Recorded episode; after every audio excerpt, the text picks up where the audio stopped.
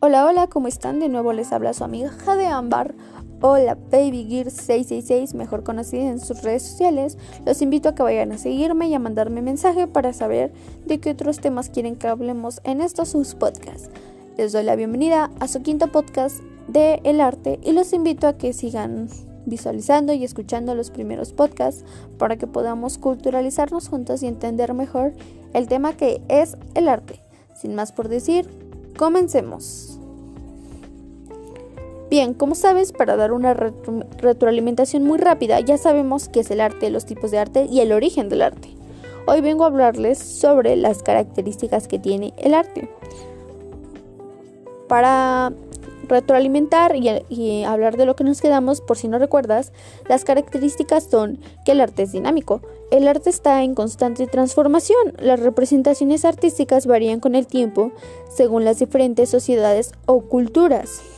También el arte es subjetivo.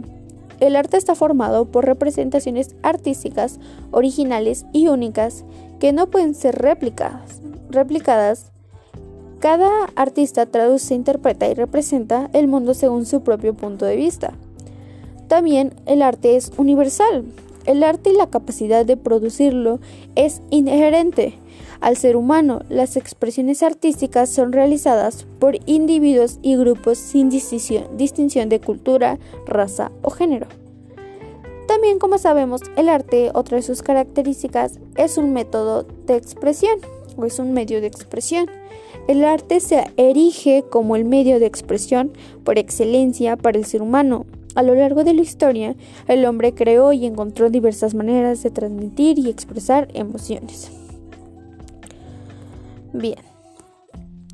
Eh, también da opiniones, pensamientos y valores a través de los diferentes lenguajes artísticos. Otra característica es que es contemplativo. El arte no tiene un fin utilitario, su fin es estético y es considerado una forma de expresión que busca la belleza. Es una actividad creativa. El arte es la actividad creativa por excelencia. A través de las diferentes disciplinas artísticas, al ser humano utiliza su potencial y capacidad para crear. Es multidisciplinario el arte se vale de la multiplicidad de herramientas y métodos para ser representado. El sonido, la escritura, la pintura son algunos de los recursos más utilizados en el arte. Bien, ¿por qué es importante el arte? Lleguemos a esto. El arte posee una serie de funciones clave para el desarrollo del ser humano y de la sociedad. En primer lugar, contribuye a la documentación y al registro de la historia de las civilizaciones, los registros artísticos que existen de las diferentes sociedades y culturas. Han permitido conocer las costumbres e identidad de tribus y comunidades. Las expresiones artísticas funcionan como un medio para la transmisión de valores, cultura y modos de ver el mundo.